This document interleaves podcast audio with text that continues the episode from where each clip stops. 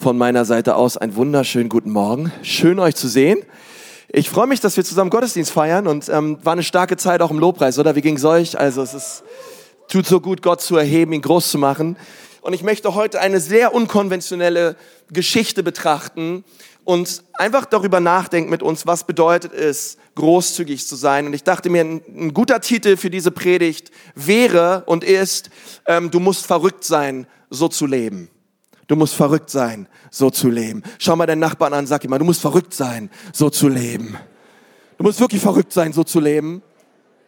Denn ehrlich gesagt, Großzügigkeit ist immer etwas Verrücktes, es ist etwas Absurdes, es ist etwas, was nicht so richtig Sinn macht.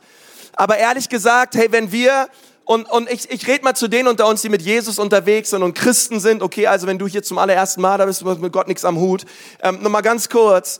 Ähm, die, sowieso die Tatsache, hey, dass wir hier morgens in diesem Hotel sind und Jesus preisen und an ihn glauben und ihm nachfolgen und, und beten, dass er unsere Ketten sprengt. Ich denke immer, wenn ich da so sitze und Gefangene befreit, ich denke immer, hey, was denken nur die Leute, die zum allerersten Mal hier sind? Ist das hier ein Gefängnisgottesdienst oder ähm, was geht ab, okay? Ganz vieles von den Dingen sind eh schon absolut verrückt, die wir eh schon tun, okay? Darüber hinaus, okay, wollen wir auch noch verrückt geben und, und verrückt großzügig sein. Und ich denke so, hey, das passt eigentlich genau da rein, wie wir ohnehin schon leben und was wir ohnehin schon tun und was wir ohnehin schon glauben. Das ist alles ein großes Paket und wenn du deine Bibel dabei hast, lade ich dich mal ein, Matthäus 21 aufzuschlagen. Und ich möchte mit euch die Geschichte anschauen, wo Jesus als König empfangen wird. Okay, es ist, passt auch gut zu Weihnachten, aber einfach aus einer, aus einer, Groß, aus einer Perspektive der Großzügigkeit heraus. Lass uns das mal lesen. Matthäus 21 ab Vers 1. Nachdem Jesus mit seinen Jüngern in die Nähe von Jerusalem gekommen war, erreichten sie Bethphage an Ölberg. Jesus schickte zwei Jünger mit dem Auftrag voraus. Okay, das ist, was er ihnen sagte. Das ist das, was diese zwei Jünger tun sollten. Geht in das Dorf da vorne. Gleich am Eingang werdet ihr eine Eselin mit ihrem Fohlen finden, die dort angebunden sind. Bindet sie los und bringt sie zu mir. Vers 3. Sollte euch jemand fragen, hey, was habt ihr da vor, was macht ihr da überhaupt? Okay, weil das ist ein bisschen komisch. Ihr geht da einfach rein, bindet die Viecher los und lauft dann einfach davon. Äh, falls irgendeiner Nachfrage äh, anstellt, sagt ihm, hey, der Herr braucht sie. Ganz einfach, oder? Jesus braucht sie, fertig. Es ist alles gesagt, ja. Ja, klar, wenn Jesus sie braucht, okay. Man wird euch keine Schwierigkeiten machen. Danke, Jesus, dass du das noch dazu gesagt hast. Vers 4. Damit sollte sich das Prophetenwort erfüllen aus Sacharja 9, Vers 9. Sagt dem Volk von Jerusalem, dein König kommt zu dir. Und doch kommt er nicht stolz daher, sondern reitet auf einem Esel, ja auf dem Fohlen einer Eselin. Die beiden Jünger führten aus, was Jesus ihnen gesagt hatte. Sagt mal Amen. Sehr gut, immer gut zu tun, was Jesus sagt. Sie brachten die Tiere zu ihm, legten ihre Mäntel über sie und Jesus setzte sich darauf. Viele Leute breiteten ihre Kleider als Teppich vor Jesus aus. Andere rissen Zweige von den Bäumen und legten sie auf den Weg. Vor und hinter ihm drängten sich die Menschen und riefen, gelobt sei der Sohn Davids, ja gepriesen sei der im Auftrag des Herrn kommt, gelobt sei Gott im Himmel. Als er so in Jerusalem einzog, geriet die ganze Stadt, sagt mal die ganze Stadt, die ganze Stadt in helle Aufregung. Wer ist dieser Mann? fragten die Leute. Und sie sagten, das ist Jesus, der Prophet aus Nazareth in Galiläa riefen die Menschen, die ihn begleiteten. Ich möchte nochmal mit uns beten. Herr Jesus, es ist auch heute Morgen unser Gebet, dass wir erkennen, das ist Jesus. Du bist es. Du bist der, der verheißen war. Herr, danke, dass wir Advent feiern. Danke, dass wir dein Kommen feiern, Herr. Und du bist gekommen mit einem Auftrag. Und Jesus, wir danken dir dafür, dass du bereit warst, im, im Stall geboren zu werden und am Kreuz für uns zu sterben. Wir danken dir dafür in Jesu Namen. Herr, und ich möchte dich so bitten, dass dieser Sonntag, dass das, was ich heute sage und alles, was wir tun, dich ehrt und dich groß macht. Denn deswegen sind wir hier. Amen. Preis den Herrn. Wisst ihr, ähm, ich möchte mit uns über vier Gründe reden, warum Großzügigkeit eigentlich verrückt ist. Und das allererste, was ich euch sagen möchte, ist, Großzügigkeit ist oft unsinnig, absurd und verrückt. Das ist das, was, was Großzügigkeit einfach ist. Das ist das, was Großzügigkeit auslöst. Die Tatsache, dass Gott uns Menschen um etwas bittet, ist verrückt. Oder? Wenn du dir das mal vor Augen hältst. Gott bittet uns Menschen um etwas. Und er, und er sagt, hey, ich möchte etwas von euch haben. Ich bitte euch etwas zu tun. Allein die Tatsache, dass Gott uns Menschen um etwas bittet, ist verrückt. Ich meine, wir reden über Gott. Ähm, die Tatsache, dass er seine Jünger in die Stadt zieht und sagt, hey, ich möchte, dass ihr Ausschau haltet nach einem Esel und nach, dem, nach einem Fohlen, einem kleinen Esel. Okay, sucht nach einem großen Esel und nach einem kleinen Esel. Die meisten Geschichten zeigen irgendwie Jesus nur auf einem Esel. Aber da waren zwei Esel in dieser Geschichte. Und ich möchte, dass ihr diese zwei Esel sucht. Die sind dort irgendwo angebunden. Und ich möchte, dass ihr sie holt. Dass ihr sie zu mir bringt. Bitte macht das. Und die Jünger gingen los. Und ich dachte, hey, das ist doch verrückt, oder? Ich meine, Jesus fragt seine Jünger, etwas für ihn zu tun. Ich meine, das ist Gott. Gott hätte auch einfach sagen können, Bäm, hier sind die zwei Esel. Alles ist Paletti. Ich habe diese Esel gemacht, ich mache mir einfach neue. Hier habt ihr sie. Es ist alles gut. Wir müssen nicht extra Zeit verschwenden. Ihr müsst nicht etwa extra losgehen. Hey Leute, die ganze Zeit spannen wir uns einfach, okay, habt ihr vergessen, ich bin Gott. Ich mache einfach Bam, die Esel sind da und wir sind alle happy. Und es wäre auch noch ein Wunder. Die Leute hätten sich gedacht, ey krass, die zwei Jünger, die wären aus dem Staunen nicht mehr rausgekommen. Krass, zwei Esel auf einmal hier, direkt vor uns. Jesus, danke. Okay, stimmt. Wir müssen die nicht holen. Du hast sie bereits hier. Gut, jetzt setz dich raus auf und los geht die Party. Hey, das hätte Gott tun können, oder? Sag mal ehrlich, unter uns Pastorentöchtern. Ähm, Gott, Gott hätte einfach sich zwei Esel machen können, aber die Tatsache, dass Gott zu Menschen geht, die er erschuf, damit sie Dinge holen, die er erschuf, ist absolut verrückt. Die einfache Tatsache, dass der Gott des Universums uns Menschen mit hineinnimmt, und sagt, hey, ich möchte, dass ihr Teil seid von diesem Wunder, was hier passiert, ist für mich absolut absurd. Und es ist eine krasse Geschichte. Die Welt gehört dem Herrn, sagt die Bibel, und all ihre Fülle. Nun, deswegen, wenn Gott sagt, hey, ich möchte, dass ihr heute euer Herz mit hineinnehmt, auch in diese Spende, in dieses Herz für sein Haus, dann kannst du erstens sagen, naja, ich weiß nicht so richtig, was hat diese Gemeinde mit meinem Geld vor? Ähm, ich weiß nicht so richtig, ob ich wirklich geben sollte. Ich weiß nicht, was äh, ist das alles ernst gemeint? Werden die das wirklich damit auch damit anstellen und tun, was sie sagen? Ähm, ich, dann bleibt nicht mehr so viel für mich und für meine Weihnachtsgeschenke oder, oder für Jule Club oder irgendwas. Ähm, ich habe gerade mal geschafft, von meinem Geld ein Nikolausgeschenk zu kaufen. Jetzt spare ich schon für Weihnachten und jetzt gibt's hier diese Aktion. Vielleicht habt, habt ihr all diese Gedanken. Ich hoffe nicht. Aber ähm, es, es gäbe so viele Gründe. Oder du sagst, der zweite Grund wäre zu sagen, hey, ähm, Gott, du fragst mich, etwas von dem Geld zu geben, was ohnehin dir gehört, um etwas zu tun, was du auch ohne mein Geld tun könntest. Oder ist mal ehrlich. Gott fragt mich, etwas zu geben vom Geld, was er mir gibt, um etwas zu tun, was er auch ohne mich tun könnte. Versteht ihr? Wenn wir Geld dafür sammeln, dass in Kamerun Blindenschulen gebaut werden oder ähm, Gemeinden und Kirchen gebaut werden bei den Pygmänen, dann könnte Jesus auch hingehen und, und Bäm machen und die Kirche wäre da, Bäm machen, das Waisenhaus wäre da, Bäm, ich meine, es ist Gott, Jesus kann eigentlich alles. Okay, er könnte einfach Bäm machen und die Sachen wären da.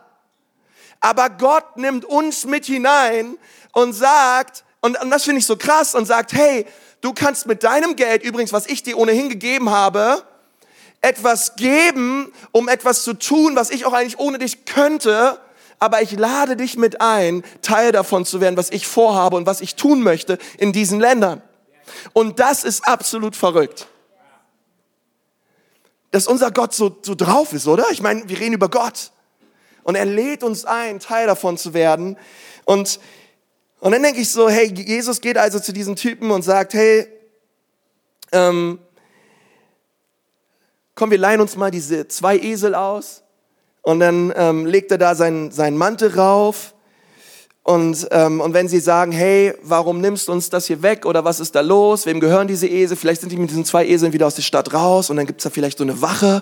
Und die sagen, hey, Moment mal, habt ihr da zwei Esel geklaut? Nein, nein, der Herr braucht sie. Ah, okay, der Herr braucht sie. Sie gehen mit diesem Esel raus und, und Gott, und Gott, und Gott borgt sich diese zwei Esel von Menschen, um damit nach Jerusalem reinzureiten. Und sie denken, ja Jesus, wie wär's denn mit einer Boeing 777? Vor 2000 Jahren, das wäre richtig cool gewesen, oder? Mit einer Technik, die es noch gar nicht gab. Ähm, ey, da hätten die Leute geguckt. Da hätten die Leute geguckt. Stell dir mal vor, Jesus mit seinem Privatjet nach Jerusalem reingeflogen. Boah, und dann kommt er so raus. Stehst du und dann, ey, das wäre eine Show, Leute. Da würden die Jesus sagen, okay, an den glaube ich, dem folge ich nach. Gelobet sei der Name des Herrn jetzt gib mir deinen Jet. Ja, ähm, und, und, und, und das wäre abgefahren. Aber Jesus auf einem Esel? Jesus auf einem Esel, den er sich von irgendeinem Bauern leiht? Und die Jungs, die dann noch da ihren Mantel rüberlegen? Also bitte, Jesus. Etwas mehr Aufregung, bitte. Und wo ich so denke, und das wäre eine andere, das wäre eine andere Predigt, aber die, die Botschaft ist, hey, er kam um sich zu erniedrigen. Er kam auf einem Esel, also darf ich von meinem hohen Ross runtergehen, von meinem Stolz runtergehen und sagen, Jesus, du hast es vorgelebt, du hast das getan. Ich liebe dich. Ich möchte so werden wie du. Und, und die Geschichte zeigt uns einfach, wie verrückt das Ganze ist. Ähm, dass Gott sich etwas von Menschen leiht, die er gemacht hat und das, was er sich leiht, hat er auch gemacht. Und er macht das alles durch uns und für uns, obwohl er uns eigentlich alle nicht bräuchte. Das Zweite ist, ähm, Großzügigkeit bereitet Jesus einen Weg. Jesus ritt in die Stadt auf der Großzügigkeit von gewöhnlichen Menschen. Er hätte anders kommen können, aber Jesus entschied sich und er kam durch die Großzügigkeit eines Mannes in die Stadt, der sein Esel und sein Mantel weggab. Dieser Mann gab, gab ihn weg, er gab seinen Mantel, er gab sein Esel weg und er kommt auf dieser Großzügigkeit hinein in die Stadt. Und ehrlich gesagt, ihr Lieben, genauso möchte Jesus auch in unsere Stadt kommen. Jesus möchte auf der Großzügigkeit von gewöhnlichen Menschen in die Stadt hineinkommen. Und ich liebe diesen Gedanken. Ich liebe die ganze Großzügigkeit, die wir dort sehen. Die, die Men, dieser Mann, dieser Bauer, der sein Esel gegeben hat, all die Menschen, die ihre Mäntel hingelegt haben und sich und, und, und all das hingegeben haben, damit Jesus rüberreitet mit diesen Eseln. Und, und er kommt hinein also auf der Großzügigkeit von den Menschen hinein nach Jerusalem. Und das ist genau das, was wie Jesus auch hineinkommt in unsere Stadt. Ja, er kommt durch Gemeinde, ja, er kommt durch Predigt, aber er kommt auch durch Großzügigkeit. Denn Großzügigkeit öffnet die Herzen der Menschen. Herzen, die vorher zu waren, werden durch Großzügigkeit aufgetan. Und Jesus kam auf der Großzügigkeit von gewöhnlichen Menschen. Und das finde ich so stark. Ähm, er, er sagt nicht, hey, ich brauche einen Ferrari, sondern ich brauche einen Esel. Ich brauche einfach einen Esel. Nun, wenn du einen Ferrari hast, das ist toll, dann gib dein Ferrari.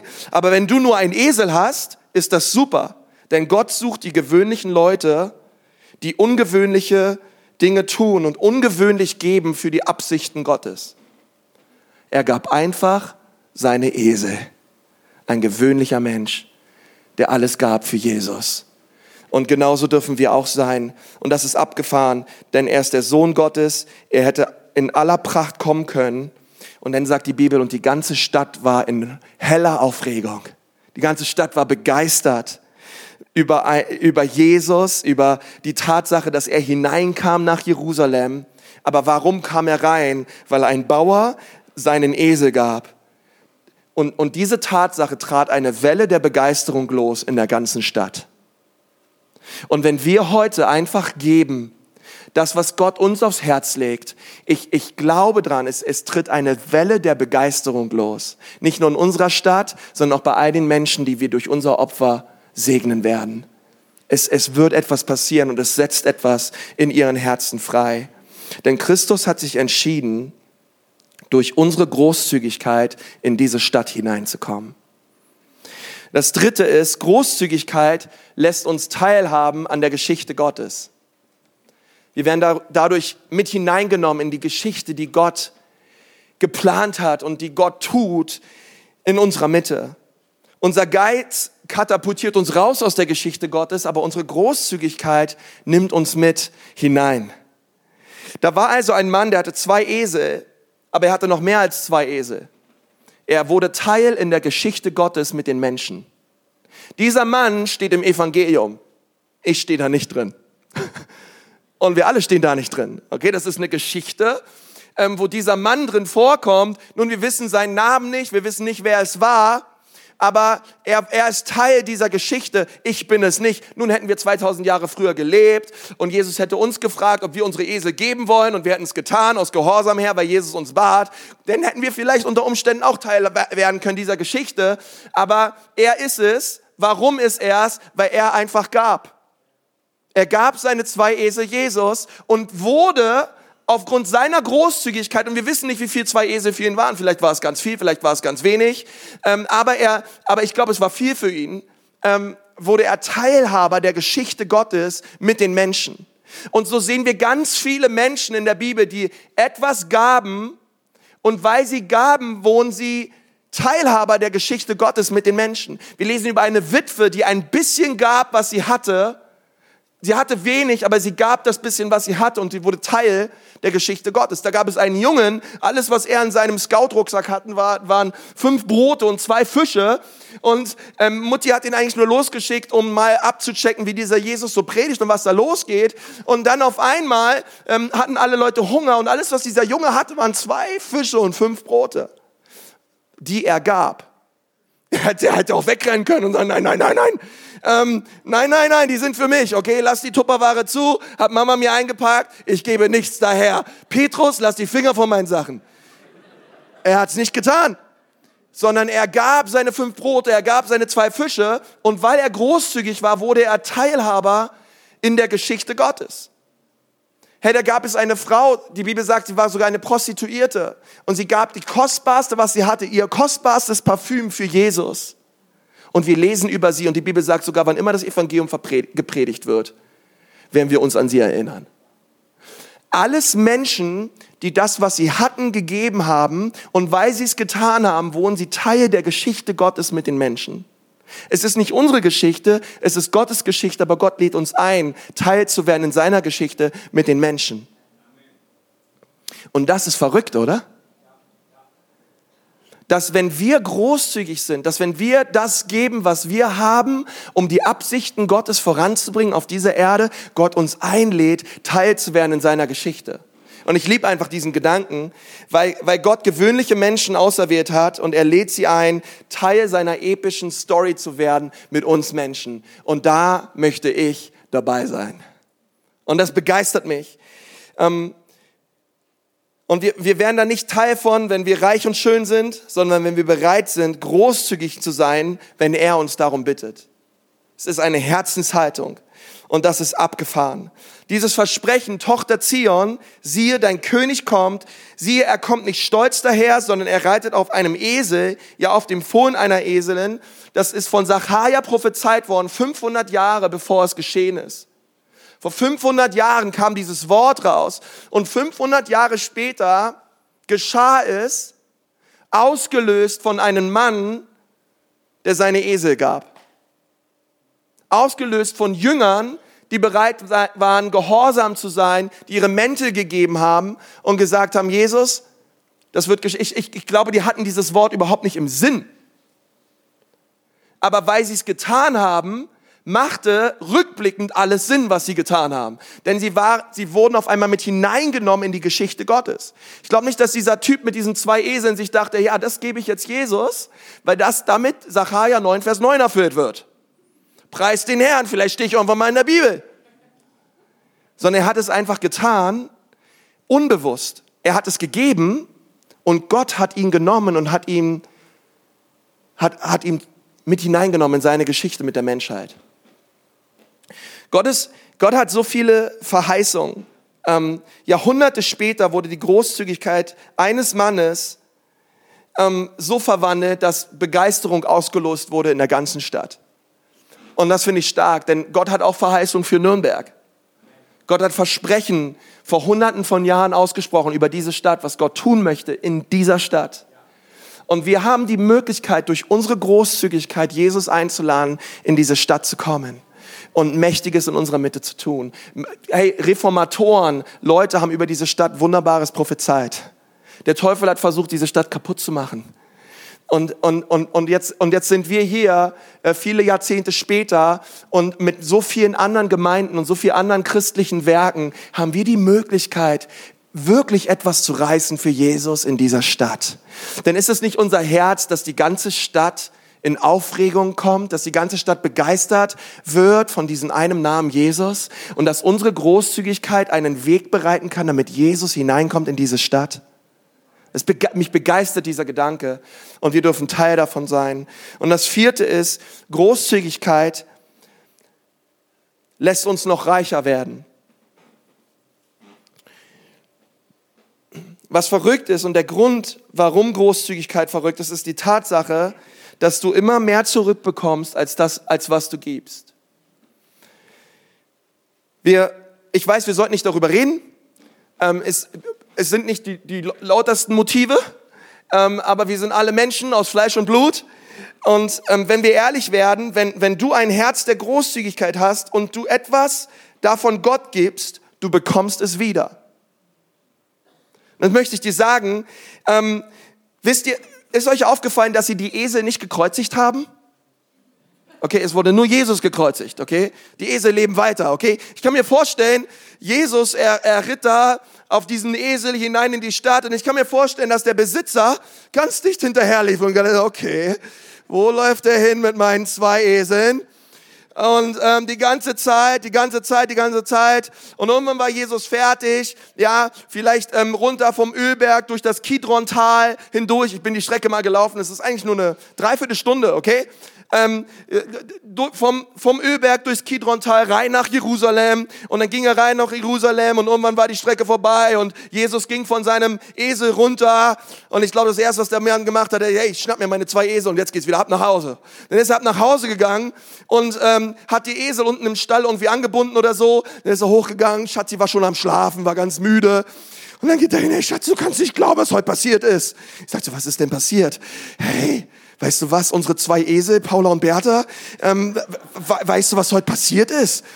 Ähm, Jesus, weißt du, dieser Typ, der dauernd Leute geheilt hat und am Jordan war und in unserer Gegend war, weißt du noch, unser Nachbar, der blind war und jetzt sieht, weißt du noch, Lazarus, kennst du noch die Geschichte, der tot war, vier, Jahr, vier Tage lang im Grab lag und, und jetzt lebt er und läuft da draußen rum und, und ist wirklich lebendig und, und all die Heilungen und all die Wunder, die Jesus getan hat und wie er 5000 Menschen gespeist hat, all das Abgefahrene, dieser Jesus ist auf unserer Paula und auf unserer Bertha geritten und zwar direkt nach rein nach Jerusalem. Boah, was? Ja! Hey, Schatzi, aber ey, Sie sind unten, den Eseln geht's gut, es ist alles in Ordnung. Ich habe auch wirklich geschaut, dass Sie immer genug zu essen hatten und trinken und es ist alles gut. Und Sie sind wieder unten, aber die beiden Esel, boah, ey, die haben heute was geleistet.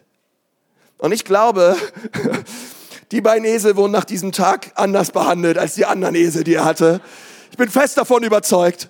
Ähm, aber, aber das Abgefahrene ist, der hat die Esel wieder.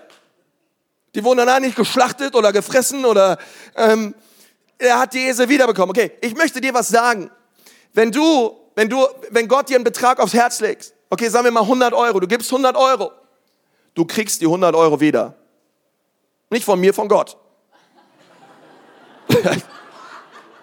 Ich, der Typ hat seine Esel wiederbekommen, du wirst auch deine 100 Euro wiederbekommen, okay? Don't you worry. Okay? Ähm, weil so funktioniert es im Reich Gottes.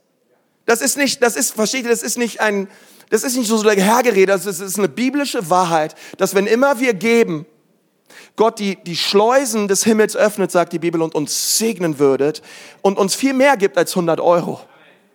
Auf einmal erlebst du einen Frieden, auf einmal erlebst du seine Gegenwart, auf einmal merkst du in deinem Herzen, wow, krass, ich kann mit meinem Geld einen Unterschied machen in dem Leben von so, so, so, so vielen Menschen. Okay? Und ich kenne das vielleicht, ähm, vielleicht hast du es mal gehört, oh krass, da gibt es Leute, die geben so viel Geld weg, boah, der hat 10.000 Euro gegeben. Ähm, verstehst du, er hat nicht einfach nur 10.000 Euro gegeben, sondern wir, sie borgten Gott, was Gott ihnen gab, um etwas zu tun, was Gott auch ohne sie tun konnte. Und somit wurden sie aber Teil seiner Geschichte in dieser Stadt. Und das ist die Art und Weise, wie wir über Finanzen denken müssen. Weil alles, was wir haben, hat Gott uns gegeben. Und Gott fragt uns nicht irgendwie was von uns zu geben, sondern hey, gib mir das, was ich dir ohnehin gegeben habe und vertraue und, und sieh einfach und schaue, wie ich dich segnen werde. Weit über Geld hinaus für das, was du gibst. Aber versteht ihr, es ist immer, es, es macht uns, Großzügigkeit macht uns reich. Es macht uns reich. In der Apostelgeschichte, ähm, 20, Vers 35 lesen wir, was unser Herr Jesus selbst gesagt hat, geben macht glücklicher als nehmen. Und es ist krass, es gab eine Studie vom ähm, Wall Street Journal 2013, das könnt ihr mal googeln auch, das heißt Hardwired for Giving. Und in dieser Studie ähm, ging es darum, dass ähm, Professoren in der Harvard Medical School herausgefunden haben, was was für Glückstoffe ausgestoßen werden in deinem Gehirn, wenn du großzügig bist und gibst. Wie, wie, es, wie es Glück freisetzt in dem Herzen des Menschen, wenn er großzügig ist. Was das in ihm auslöst, okay? Und jetzt mal ehrlich, das ist keine 2013 Studie, sondern das hat Jesus bereits vor 2000 Jahren gesagt. Ähm, geben macht glücklicher als nehmen. Es ist, es ist ein tiefes, ein Glücks, ein tief, ein Glück für das Wort, was wir da im Griechischen lesen, ist das Wort Makarios. Es bedeutet so viel wie glücklich sein, gut situiert sein, über die Maßen gesegnet sein, zufrieden zu sein und fröhlich zu sein. Okay? Das, das ist das, was dieses Wort glücklich bedeutet im Griechischen. All diese wunderbaren Segnungen erlebst du, wenn wir hineinkommen in einen Modus, hey, wo wir geben und nicht einfach nur für uns nehmen. Und ich finde es interessant, dass die Bibel, wann, wann immer Nöte da waren und wann immer Leute gegeben haben zu diesen Nöten hin, sie nicht so sehr darüber redet, was das Geld mit dem Empfänger tat, sondern was es in der Tat mit dem Geber tat. Was es in dem Geber auslöste, als er gegeben hat. Wir lesen das in, in Sprüchen zum Beispiel, Sprüche 11, Vers 24. Wer großzügig gibt, wird dabei immer reicher. Geht deswegen dieser vierte Punkt. Ähm, Großzügigkeit macht immer reicher. Wer großzügig gibt, wird immer reicher. Wer aber sparsam ist, als sparsamer ist, als er sein sollte, wird immer ärmer dabei. Ähm, wer immer großzügig gibt, wird immer reicher.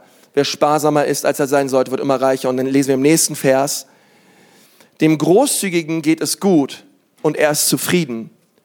Denn wer anderen hilft, dem wird selbst geholfen werden. In einer anderen Stelle steht in Jesaja, denn wer Hungrigen sein Brot bricht, wird selbst geheilt werden.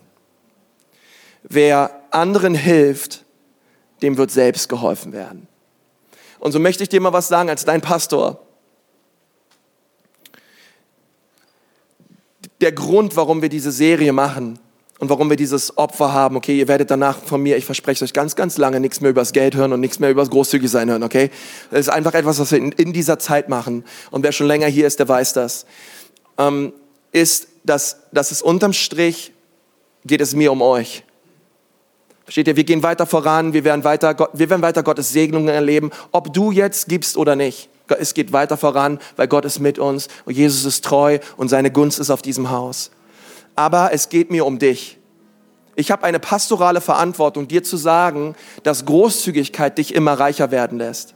Und dass du in dem Moment, wo du gibst, hinein in die Absichten Gottes, die er für diese Erde hat, dass du nicht einfach nur gibst, sondern Gott nimmt dich mit hinein in seine Geschichte und du erlebst, wie du durch deine Finanzen und durch dein Geld einen Unterschied machen kannst in dem Leben von so, so, so, so vielen Menschen. Und das ist der Grund. Gott, Gott möchte durch unser Geben unser eigenes Herz verändern, weil unsere Natur sagt, ich mich meiner mehr. Unsere Natur sagt, es geht um mich, ich behalte alles für mich. Aber ein Reich Gottes Denken sagt, hey komm, lass uns geben hinein in das, was Gott tun möchte in dieser Stadt und darüber hinaus. Wisst ihr, diese Esel, Diese zwei Esel, ich kann mir vorstellen, dass sie wussten, wer auf ihnen saß. Die Bibel sagt sogar, dass alle Schöpfung, dass, ich meine, Gott hat diese, e hypothetisch, aber ich kann mir vorstellen, dass ein Esel zum anderen sagt, hey krass, weißt du überhaupt, wen du da auf dir sitzen hast? Ähm, das ist Jesus, der hat uns übrigens gemacht und alle Schöpfung preist ihn und, und jauchzt und, ähm, und, und ruft ihm zu. Und, und ich dachte so, hey, ähm, in dieser, wisst ihr, in, in dieser Geschichte geht es nicht um diesen Typen, der zwei Esel gab. Und damit möchte ich gerne abschließen. In dieser Geschichte geht es nicht um diesen Bauern, in dieser Geschichte geht es nicht um diese Jünger, in dieser Geschichte geht es nicht um die Palmzweige und um die Mäntel, sondern es geht um den Mann, der auf diesen Eseln saß und er heißt Jesus. Und dieser Jesus, er möchte auch in dein Herz kommen. Dieser Jesus möchte auch dich berühren. Dieser Jesus möchte auch in dein Herz hineinkommen und dein Herz für immer verändern. Und ich weiß nicht, ob du hier bist und vorbereitet bist, um heute, heute Morgen auch großzügig zu sein oder die Tage danach. Aber ich möchte dir sagen, wenn immer wir Gott begegnen, Gott ist immer bereit, großzügig zu sein. Gott, Gottes groß, größter Großzügigkeitsbeweis, und das war die größte Großzügigkeit, die wir jemals gesehen haben im Universum, war, als er seinen eigenen Sohn gab, Jesus Christus. Als er auf diese Erde kam, um für dich und für mich zu sterben. Okay? Es war nicht einfach nur irgendeiner, der da auf einem Esel saß, sondern er war der Löwe und er war das Lamm. Er war der, der hingegeben wurde und geschlachtet wurde am Kreuz für die Sünden dieser Welt. Und das war der Grund, das war die große Geschichte Gottes, die wir sehen durften, warum wir mit hineingenommen werden dürfen. Gott, Gott lädt uns ein und Gott nimmt uns mit hinein. Und Jesus lädt uns mit ein und sagt, hey, ähm, wir, wir dürfen da reinkommen und, und Teil werden dieser Geschichte. Und das darfst du heute tun. Dass wenn du dein Leben Jesus gibst an diesem Morgen, kommt er in dein Herz. So wie er nach Jerusalem reingegangen ist. Er kommt in dein Herz und er macht dich neu und er verändert dich. Okay? Obwohl es heute ums Geben geht, auch in dieser Serie, welche heute auch aufhört, ist es uns immer so auf dem Herzen. Wir wollen immer dir die Möglichkeit geben, an diesem Sonntag mit Gott zu leben und Jesus an das Steuer deines Herzens zu lassen. Ich lade dich so ein, dort wo du sitzt, dass du mal deine Augen schließt und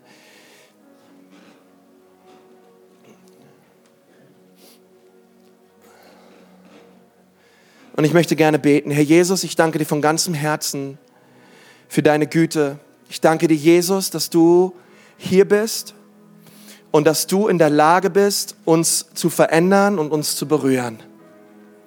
Und Herr Jesus, ich danke dir, dass du auf diese Welt gekommen bist, um uns Menschen zu retten, um uns Menschen zu verändern.